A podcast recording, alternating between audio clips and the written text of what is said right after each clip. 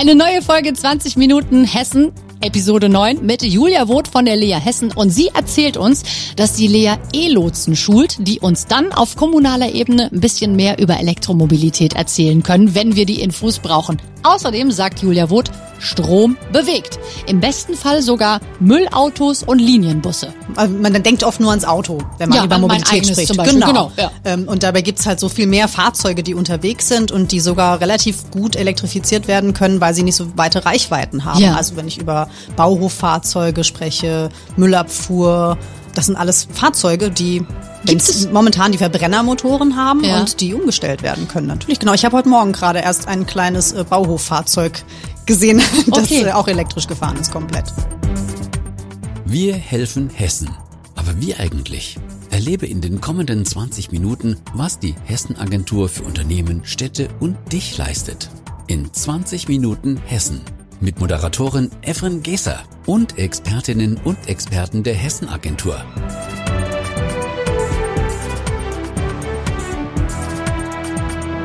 Ich begrüße euch zur mittlerweile neunten Episode von 20 Minuten Hessen und in der achten, also in der vergangenen Folge, hatten wir den Geschäftsführer der Lea Hessen hier, Dr. Carsten McGovern. Er hat uns nicht nur erzählt, was das knapp 50-köpfige Team denn so macht, sondern uns auch wirklich ganz konkret Tipps gegeben, wie wir Heizkosten senken und Energie sparen können. Also das sind die großen Themen der Lea Hessen. Und ich habe auch aus Insiderkreisen erfahren, dass man einfach nur Lea sagen kann. Ist das richtig, Frau Woth? Ja. ja, und da habt ihr auch schon meinen nächsten Gast gehört. Ich freue mich sehr. Ich habe von der Lea eine Julia zu Gast, nämlich die Abteilungsleiterin Erneuerbare Energien, klimaneutrales Wirtschaften und E-Mobilität, Julia Woth. Hallo. Hallo, herzlich willkommen, ein langer Titel. Viel zu lang. Aber gut, es muss auch so viel Zeit sein, das alles zu nennen. Äh, Frau Woth, ich überspringe den sachten Einstieg und äh, komme direkt zur Sache. Falle mit der Tür ins Haus. Elektromobilität, das ist ja auch Ihre Abteilung. Ist Elektromobilität nun Heilsbringer oder nicht? Alternative Antriebe sind Heilsbringer, würde ich sagen. Gut. heißt, Das heißt, die Zukunft gehört den alternativen Antrieben. Ähm, wenn wir die Klimaziele ernst nehmen, dann werden wir wegkommen müssen vom Verbrennermotor. Und da sind dann eben alternative Formen der Mobilität relevant. Und äh, ich habe jetzt gerade Ihre Abteilung genannt. Was macht die denn so den ganzen Tag? Beschreiben Sie doch mal so einen typischen Ablauf bei Ihnen. Und typischen Ablauf gibt's, glaube ich, äh, gar nicht. Die Kollegen sind viel tatsächlich draußen, beraten Kommunen, Unternehmen, aber auch Privatpersonen, schauen sich konkrete Innovationsprojekte an in Hessen und ähm, ja, machen natürlich auch so die üblichen Office-Tätigkeiten. Okay. In der momentanen Situation sollen wir ja am besten alles sparen, also Benzin, Gas, Strom, ähm, der ja auch überall nö- benötigt wird. Wie wirkt sich das bei Ihnen so aufs Tagesgeschäft aus? Also bekommt das Team Elektromobilität vielleicht sogar aktuell Gegenwind oder mehr Gegenwind? Wie ist da momentan das Befinden? Das merken wir nicht ganz so stark, weil sich tatsächlich die Geschäftsstelle Elektromobilität mit der Dachmarke Strom bewegt eher an Unternehmen und Kommunen richtet ähm, und da natürlich auch eher an die, die sich vielleicht schon mal mit dem Thema Ladeinfrastruktur beschäftigt haben oder beschäftigen möchten. Das ist also nicht der direkte Austausch mit den mit den Bürgern, die sich vielleicht gerade fragen, was sie privat machen. Ja, genau. Lassen Sie uns ruhig mal ein bisschen konkreter werden. Also, welche Fragen beschäftigen denn das Fachteam und welche Angebote machen Sie? Es gibt natürlich auch Angebote für Bürgerinnen und Bürger, aber eben auch für Unternehmen und Kommunen. Was ist so das Portfolio? Das Portfolio ist sehr breit. Ich würde mal zwei Sachen daraus nennen. Das eine ist zum Beispiel der E-Coach, den wir machen. Da geht es darum, dass ähm, ein ungefähr ein- bis dreitägiges ähm, Programm durchgeführt wird, in dem wir im Prinzip eine Beratung machen zur Umstellung von Fuhrparks. Da sind wir zum Beispiel bei einem Unternehmen vor Ort, schauen uns an, welche welche Fahrzeuge werden dort benötigt, sind wie im Einsatz und was davon ließe sich elektrifizieren zukünftig. Sie müssen mit dem, also E-Coach, es ist dann nicht so, dass ich ein E-Coach werde, sondern das ist quasi der E-Coach. Es ist Das die dreitägige E-Coach. Beratung. Okay, ja, okay, genau. klar. Da, wo man was werden kann, das ist dann der E- E-Lotse, Okay. der sogenannte. Das ist unser Programm, das sich eher an kommunale Mitarbeitende richtet, ähm, wo wir quasi Mobilitätsbotschafter ausbilden in den Kommunen. Das heißt eben erste Anlaufpersonen für die Verwaltung, aber auch für Unternehmen und Privatpersonen vor Ort die sich zum Beispiel damit beschäftigen, kann ich private Ladeinfrastruktur aufbauen? Wie funktioniert das hier? Wird hier in der Stadt weiter ausgebaut? Kann ich als Arbeitgeber Angebote schaffen und so weiter? Das heißt, wir versuchen Multiplikatoren zu schaffen in Hessen, die eben das Thema auch mit Fachwissen weitertragen. Okay, also ich fasse zusammen. Es gibt den E-Coach. Da kommen Sie, Ihre Mitarbeiterinnen und Mitarbeiter und helfen mir ein paar Tage, um vielleicht gewisse Dinge anzustoßen und mich in vielerlei Hinsicht zu beraten. Und dann kann ich, auch als Efrin, ich als Radiomoderatorin, kann ich E-Lotse werden. Ich glaube, es ist die primäre Zielgruppe, es sind eben die kommunalen Mitarbeitenden. Okay. Aber ich weiß gar nicht, ob es Zugangsbeschränkungen gibt, wenn Okay. Sie jetzt Interesse hätten. Okay, das heißt, in, der, in, den, in den kommunalen Ebenen gibt es dann Damen und Herren, die sind dann E-Lotsen und das sind dann diejenigen, die, an die ich mich wenden kann als Bürgerinnen und Bürger und die mir beratend zur Seite stehen. Richtig. Sind dann quasi Außendienstmitarbeiter von Ihnen, oder wie? Wie kann ich das verstehen? Nein, nicht ganz. Die wenden sich dann mit Fachfragen vielleicht schon nochmal an uns, aber wir versuchen eben schon, weil wir wissen, dass wir mit den paar Mitarbeitern, die bei uns äh, in dem Themenbereich tätig sind, natürlich nicht ganz Hessen abdecken können, da entsprechend auch weitere Personen zu schulen. Und wir vernetzen die eben auch untereinander, ähm, die E-Lotsen, sodass dann eben auch Beispiele aus den Kommunen miteinander diskutiert werden können, dass neuere Entwicklungen bekannt werden. Wir haben da schon inzwischen über 250 Personen ja. geschult in ganz Hessen. ähm, Und das ist natürlich ein schöner Effekt, dass es weitere Anlaufstellen gibt, um sich mit dem Thema intensiv auseinanderzusetzen. Jetzt haben Sie gerade auch schon den Begriff Multiplikatoren genannt. Also so ein E-Lotse, der weiß dann vielleicht etwas mehr äh, über diese gewissen Themen, die ein anderer eben nicht so gut kennt und gibt dann sein Wissen weiter und stößt im besten Falle auch nochmal andere Menschen so ein bisschen an und sagt, hier, guck mal, ist ein interessantes Ding. Also äh, nehmen Sie das auch wahr? Ja, genau, idealerweise. Natürlich, das, man merkt natürlich aus der öffentlichen Debatte kommend, dass ähm, viele Fragen auch gestellt werden, aber natürlich, wenn es dann um die konkrete Umsetzung auch geht, ist das machbar, ist das hier bei uns machbar in der Kommune zum Beispiel? Das sind dann eben schöne Fragen, wo auch dann E-Lotsen ähm, ins Spiel kommen und eine sehr große Rolle spielen. Jetzt sind äh, E-Lotsen für mich als Bürgerin Ansprechpartner, aber ich kann mich auch direkt an Sie wenden. Mit welchen Fragen zum Beispiel? Im Bereich der E-Mobilität, wie gesagt, weniger unsere Baustelle. Also wir beraten tatsächlich jetzt nicht für eine einzelne Ja, okay. Ladestation zum Beispiel. Das, äh, dafür gibt es dann die Anbieter, die die entsprechend vertreiben. Also Ja. wir sind dann erst ab für größere Infrastrukturen ähm, Anbieter. Das heißt jetzt eher, wie gesagt, unternehmensseitig oder kommunal. Aber wir haben halt durchaus auch zum Beispiel ein virtuelles E-Autohaus, wo man sich da mal was anschauen kann, auch als Bürger. Wie funktioniert das? Was gibt es da? Wie sieht die Mobilität der Zukunft aus? Okay, das müssen Sie mir erklären. Da gehe ich dann auf eine Homepage und es ist dann ein virtuelles E-Autohaus und dann kann ich mich da rund um dieses E-Auto informieren. Genau, um die komplette Thematik. Es gibt ja doch eben viele Fragen, auch im privaten Bereich. Ne, wie funktioniert das? Ja. Was brauche ich? Ähm, Und dann werden eben solche Fragen dort beantwortet. Und ich kann mich selbst ein bisschen durchklicken. Ja. Äh, wie ist es denn bei Ihnen? Was fahren Sie denn selbst persönlich? Ich fahre elektrisch privat. Echt? Okay, super. Und wie äh, sieht's bei Ihnen in der Lea Hessen aus? Also, weil ich habe mir sagen lassen, unter den Dienstfahrzeugen tummelt sich auch ein Wasserstoffauto. Ja. Ja. Und ein Elektrofahrzeug ist auch dabei. Autos mit Brennstoffzelle sind auch Elektrofahrzeuge. Richtig. Okay. Jetzt muss ich erstmal klarkommen. Also, ich hatte ja Chemie-Leistungskurs, dennoch, ja, der bewundernde Blick von Frau Woth eben, dennoch, äh, dem bewundernden Blick steht gegenüber meinem Blick mit ganz, ganz vielen Fragezeichen. Ähm, Also ich habe in beiden Fällen einen Elektromotor Ja. im Auto, der eben das Fahrzeug im Endeffekt antreibt. Die Frage ist, wo kommt der Strom her? Im Elektroauto lade ich den Strom zu und speichere den in der Batterie. Und der wird dann abgegeben und im Brennstoffzellfahrzeug wird der Strom quasi on board produziert durch den Wasserstoff, der mit Sauerstoff auf der Luft, aus der Luft reagiert zu Wasser und dabei entsteht eben bei diesem Vorgang Strom. Den benutze ich dann direkt für den Elekt Elektromotor.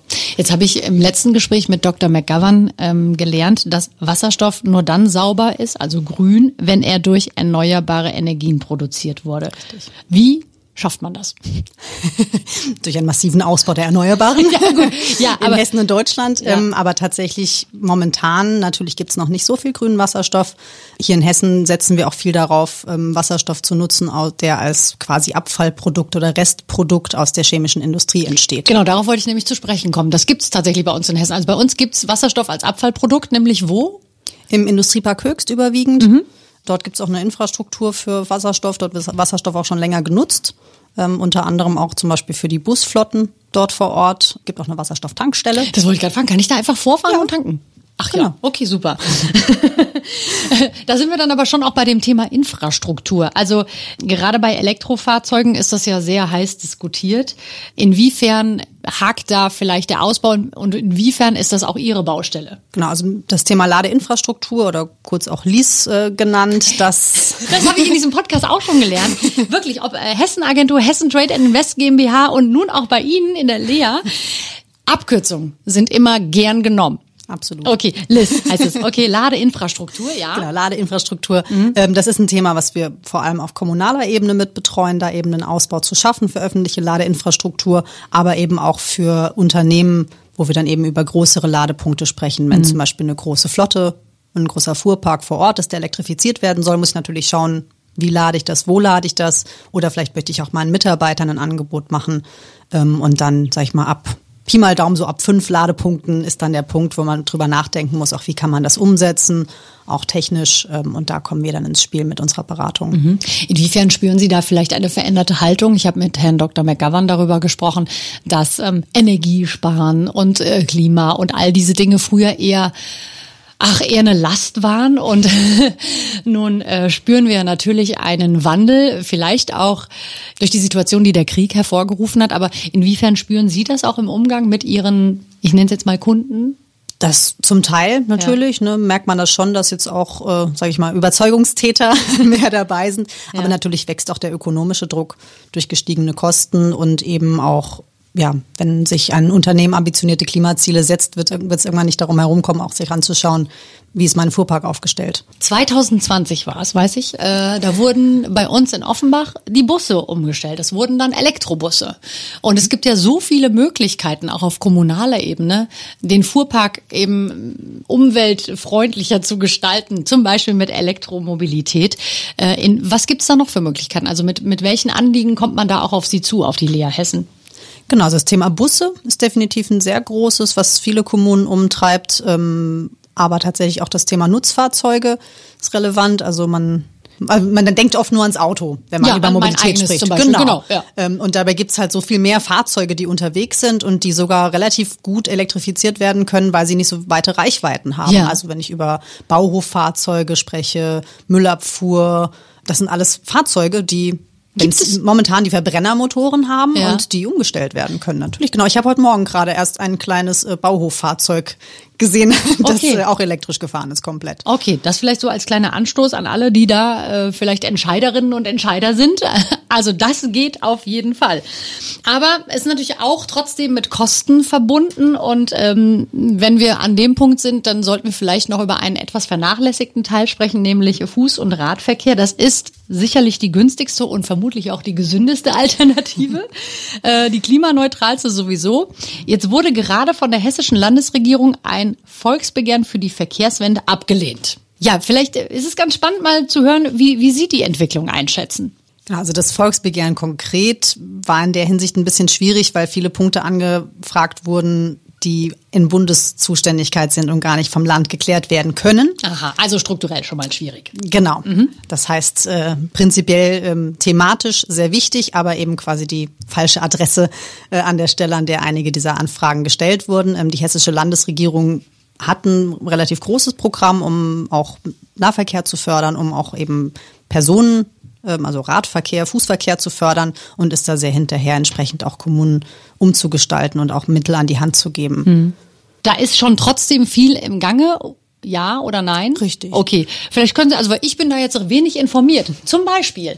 Zum Beispiel auch bei der Lea angesiedelt in einer anderen Abteilung ist die Arbeitsgemeinschaft Nahmobilität Hessen. Mhm ähm, wo eben genau solche Förderungen dann eben auch gemacht werden, wo sich auch ausgetauscht wird darüber, wie mache ich das geschickt mit den Radwegen bei mir in, in der Kommune. Ja. Ähm, da sind inzwischen über 200 Kommunen aus Hessen ähm, gemeinsam in dieser Arbeitsgemeinschaft und auch 70 weitere Organisationen von Verbänden über Hochschule Hochschulen und ähnliches. Okay, also die arbeiten da Hand in Hand und da wird auch wirklich wahrscheinlich von jeder Perspektive alles beleuchtet, um den optimalen Weg eben für Radwege zu finden.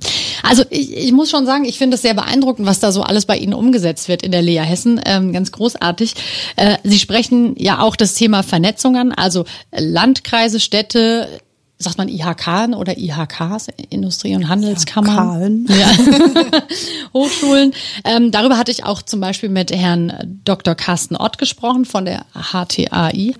Sie sind auch untereinander vernetzt? Also Sie sind ja eine Tochter der Hessen-Agentur und inwiefern dann vielleicht auch mit der HTAI vernetzt? Also gibt es da auch Zusammenarbeiten oder ist das Nee, genau, es gibt überlappende Themen. Ähm, wir hatten jetzt erst vor kurzem den Hessischen Mobilitätskongress, den wir gemeinsam mit der HTI organisiert haben. Dann gibt's natürlich die Innovationsförderung bei der Hessenagentur, die auch im Bereich Elektromobilität mhm. dann Förderanträge äh, bearbeitet zum Beispiel. Also da gibt's eine sehr enge Zusammenarbeit. Was ist denn dieser Kongress? Das macht mich jetzt neugierig, dieser Mobilitätskongress. Wofür findet der statt und wer nimmt daran teil? Daran nehmen auch kommunale Vertreter teil, Unternehmensvertreter teil. Es ist im Prinzip so einmal im Jahr die Gelegenheit, sich mit aktuellen Themen aus dem Bereich Mobilität ähm, zu beschäftigen. Ähm, dieses Jahr war auch ein Fokus auf Nutzfahrzeuge zum Beispiel mhm. und auch Unternehmensinfrastrukturen. Ja. Infoabend.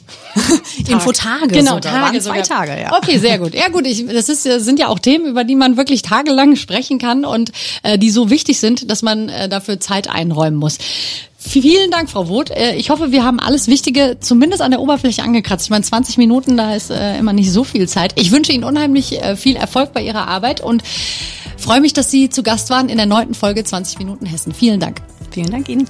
Das war 20 Minuten Hessen. Mehr Hessen-Agentur gibt es in den kommenden Folgen und auf unseren Social-Media-Angeboten, also bei Facebook, Twitter und Instagram sowie auf hessen-agentur.de und unserem Blog hessisch.de.